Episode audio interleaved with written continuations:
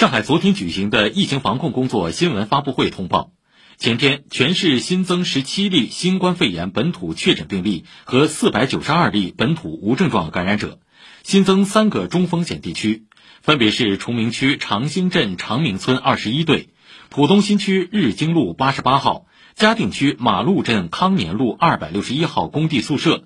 即日起，将徐汇区徐家汇街道曹溪北路一千二百号由中风险地区调整为低风险地区。上海市其他区域风险等级不变。市卫健委呼吁，没有核酸筛查过的市民尽快完成核酸检测，尽早发现潜在感染者。请听报道。上海公布的三月十九号感染者数量创新高，对此，市卫健委主任邬金雷表示，说明本次筛查是及时、有效且必要的。对尽快发现阳性感染者、控制疫情传播非常关键。上海在三月十六号和十七号对重点区域开展了核酸筛查，总计采样一千四百多万人次，并完成全部检测。从十八号至二十号，对非重点区域进行核酸筛查，尽可能扩大筛查覆盖面。十八号和十九号两天采样人数累计达到两千一百多万人次。目前的话呢，我们从上海的整个的疫情防控来讲的话呢，我觉得我们正处在最吃紧的这样一个关键的时刻。这次对于重点区域和非重点区域这样推进的这样一个筛查的情况来看呢，这么多的感染，它还是呈现了一个点状的区域性的集聚，而且呢，它还存在一些隐匿的这个传播链这个情况。所以，发现数量多，发现有集聚的现象。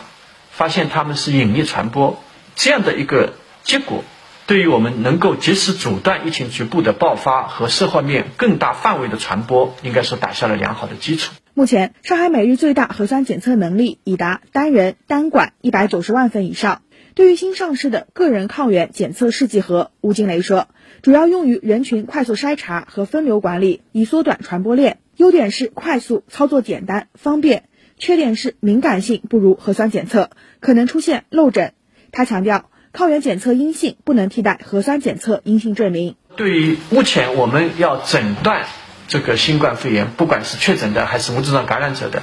核酸检测仍然是一个确诊的依据，而不是抗原检测。那么，如果你检测了，你自己判断下来是阳性的，应该立即报告，按照规范的流程要转运到。有发热门诊的这个医疗机构进行核酸检测，不要自己啊检测阳性，我就反正我没症状，我就不说了，这个不可以的。对于非重点区域人员的核酸筛查，市疫情防控领导小组专家组成员袁正安提醒，筛查前市民务必携带好身份证、手机，提前通过健康云 APP 或随身办进行检测登记，并保存好登记码。在筛查的时候，请大家听从我们志愿者的要求排队，注意规范的戴好口罩，与周围的人群啊保持一米以上的距离，尽量的不要喝水、吃东西。在核酸检测结果出来之前啊，为了防范病毒的传播，啊，我们建议和提倡广大市民朋友，切实的要做到非必要不外出啊，不聚会、不聚餐。我们今天的不流动。啊，就是为了明天更自由的行动。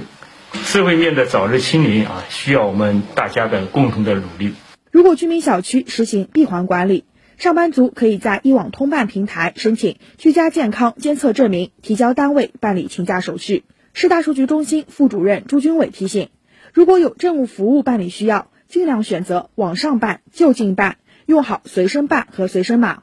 那么整个一网通办平台呢，目前已经提供了三千四百六十六项的这个服务，那么其中呢有三千零二十五项是可以全程网办的，就是我们叫不见面办理，居住证申请啊。还要去提取的公积金支付我们的住房租赁费用啊，这些很高频的个人事项。那么还有一些呢，比如说我们的内资企业的设立啊，还有的食品经营许可这些高频的这个企业事项，都可以就做到这个不见面办理。我们的市民如果想查询这个核酸的结果，那么除了在健康云上可以查以外呢，其实也可以通过我们随身办 APP、随身办的支付宝小程序、随身办的微信小程序各个端进行核酸结果的查询，那么也可以得到同样的这个结果。发布会上，吴金雷还宣布，经上海市公共卫生临床中心医护人员精心诊治和护理，经市级专家组评估，一百二十一例新冠肺炎确诊病例符合国家卫生健康委新型冠状病毒肺炎确诊病例出院标准，现已出院。另有六十八例无症状感染者解除隔离医学观察。我想这里特别啊，要感谢我们定点医院的这些广大的医护人员，他们呢是舍小家为大家，夜以继日，持续坚守，心系病区，心系患者，全力救治，精心护理，换来了患者的安康、家属的放心和市民的安全。用实际行动诠释着白衣天使的责任和使命。我想，我是要特别的感谢啊这些同事他们的倾力付出。我想也要特别感谢我们这些同事背后的家属他们的默默的支持。以上由记者车润宇报道。